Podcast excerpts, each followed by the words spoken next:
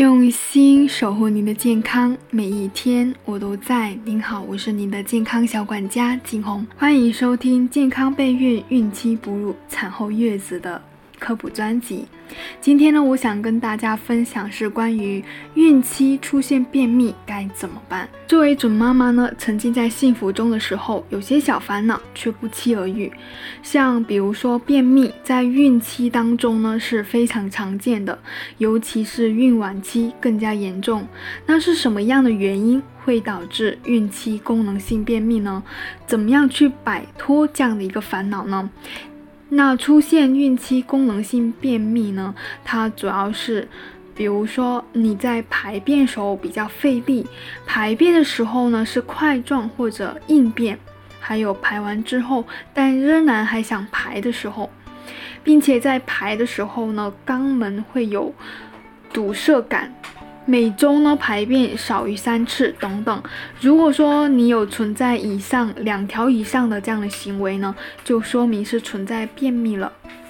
那孕期出现功能性便秘的主要原因就是受激素的作用，像孕激素、生长激素分泌增多、胃动素分泌减少等等，会导致结肠传输时间延长。还有就是子宫增大呢，导致了肠道运动出现阻碍。并且呢，因为在孕期的时候，结肠的水分呢吸收会增加，导致呢肠道的粪便它比较干结，影响到排便的情况。那当然了，也包括在日常的饮食跟活动的因素。如果你膳食纤维摄入不足，活动量又比较少，都不利于肠道的蠕动。但是。以上所说的原因，其中呢，激素水平变化是孕期出现便秘最主要的原因。那在日常的生活当中，该如何去应对呢？第一小妙招就是保证饮水量。体内水分如果说补充不足呢，会加重便秘。每天至少饮水一点五到两升，不要等渴了再喝水。每天早晨起来先空腹喝一杯温开水，有利于刺激胃肠的蠕动，促进排。排便水呢，以白开水最好了。如果说妈妈不习惯喝的话，可以尝试在水中加一些少量的柠檬啊、橙汁啊、蜂蜜啊、红枣啊等等去进行调味。第二个小妙招呢，就是摄入充足的膳食纤维。高膳食纤维在肠道中吸收水分，增加粪便体积和重量，刺激肠道的蠕动，推进粪便的排出。那膳食纤维建议摄入量为二十五到三十克每天，全谷物。类啊，豆类啊，水果、蔬菜，还有马铃薯等等，这些都是膳食纤维的主要来源。坚果和种子中的含量也很高。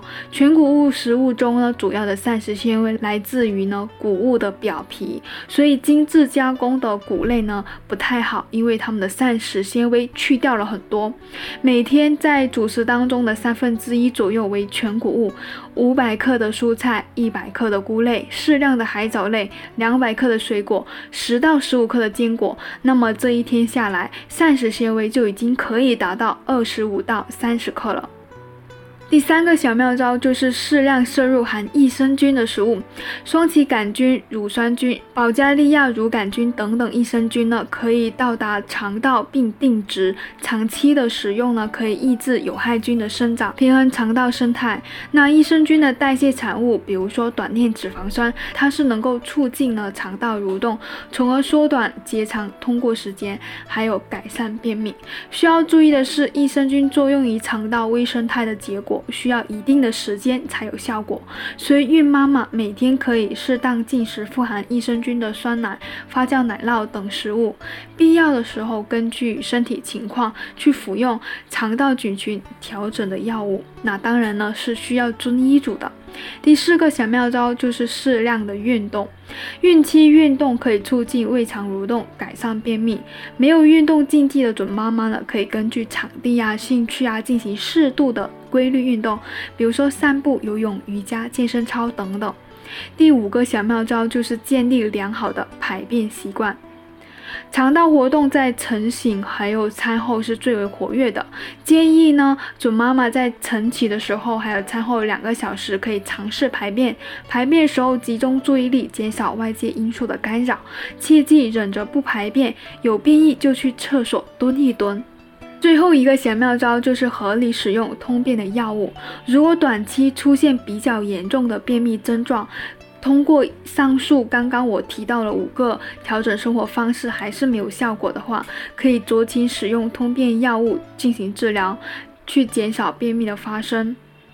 那理想通便药物呢？建议是遵医嘱会更好。那我今天的分享就到这里，谢谢收听。